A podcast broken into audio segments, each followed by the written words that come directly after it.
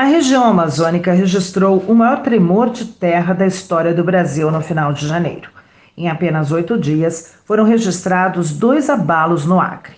O professor Bruno Colasso, do Centro de Sismologia da USP e responsável pela implantação da rede sismográfica brasileira, explica que os tremores não têm ligação com o país, mas com a Cordilheira dos Andes. Esse tremor que aconteceu no Acre, já são dois em menos de uma semana, é, eles nem são considerados é, sismos brasileiros. O que acontece lá é o seguinte: a gente tem a placa de Nazca, uma placa que fica no Oceano é, Pacífico, ali, né, na, na costa do, do Chile, da, do Peru, é, Equador e tudo mais, né, toda a costa é, oeste aí da, da América do Sul essa placa está entrando por debaixo da placa sul-americana, onde o Brasil está inserido. Né? E é um mergulho de placas, é uma zona que a gente chama de zona de subducção. Uma placa entra por debaixo da outra. Quando chega embaixo do Brasil, ali no Acre, essa placa é, de Nazca já está aí mais ou menos a uns 600 quilômetros de profundidade.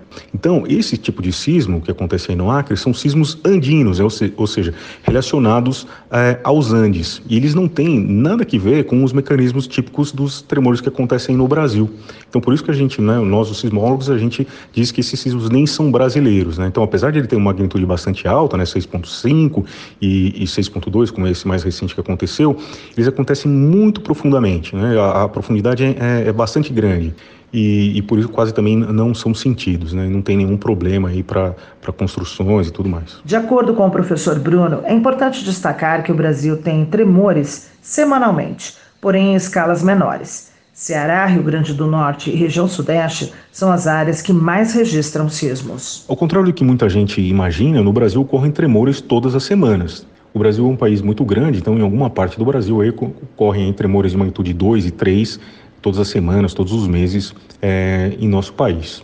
Agora, um sismo maior, né, como por exemplo magnitude 6, ocorreu uma, é, uma vez em 1955, tá?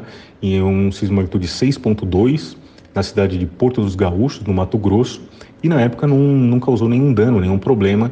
Essa região não era muito habitada. Os sismos que acontecem no Brasil eles são bastante rasos, eles vão acontecer nos primeiros 5 quilômetros de profundidade da crosta terrestre. O estado que mais tem sismo do Brasil é o Ceará, então, seguido do Rio Grande do Norte também.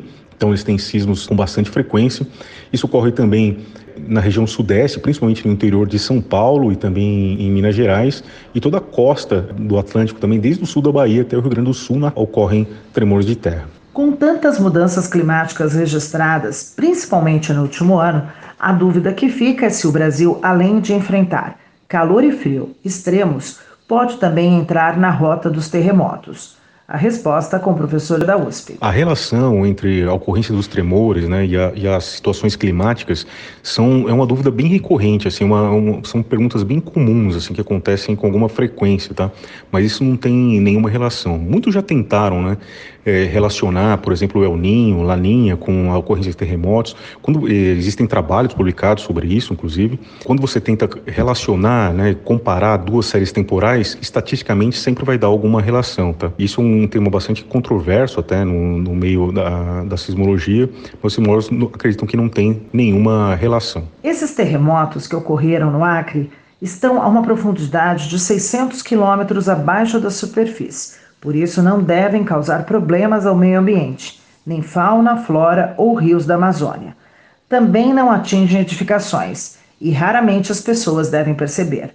Outro mito, e muito comum, é achar que os tremores têm relação com a estação do ano. A grande maioria dos terremotos que acontecem no mundo e no Brasil também não tem nenhuma relação com a época do ano em que eles ocorrem, tá? É, ou seja, eles vão acontecer em, mesmo número aí em qualquer mês é, do ano. O Centro de Sismologia disponibiliza um site www.sismo.iag.usp.br, onde as pessoas podem encontrar mais informações sobre os tremores que acontecem no Brasil e em regiões vizinhas. Inclusive, se as pessoas sentirem um tremor, há no, no site uma ferramenta em que as pessoas podem reportar esse tremor sentido e acabar aí colaborando com a edição do Boletim Sísmico Brasileiro.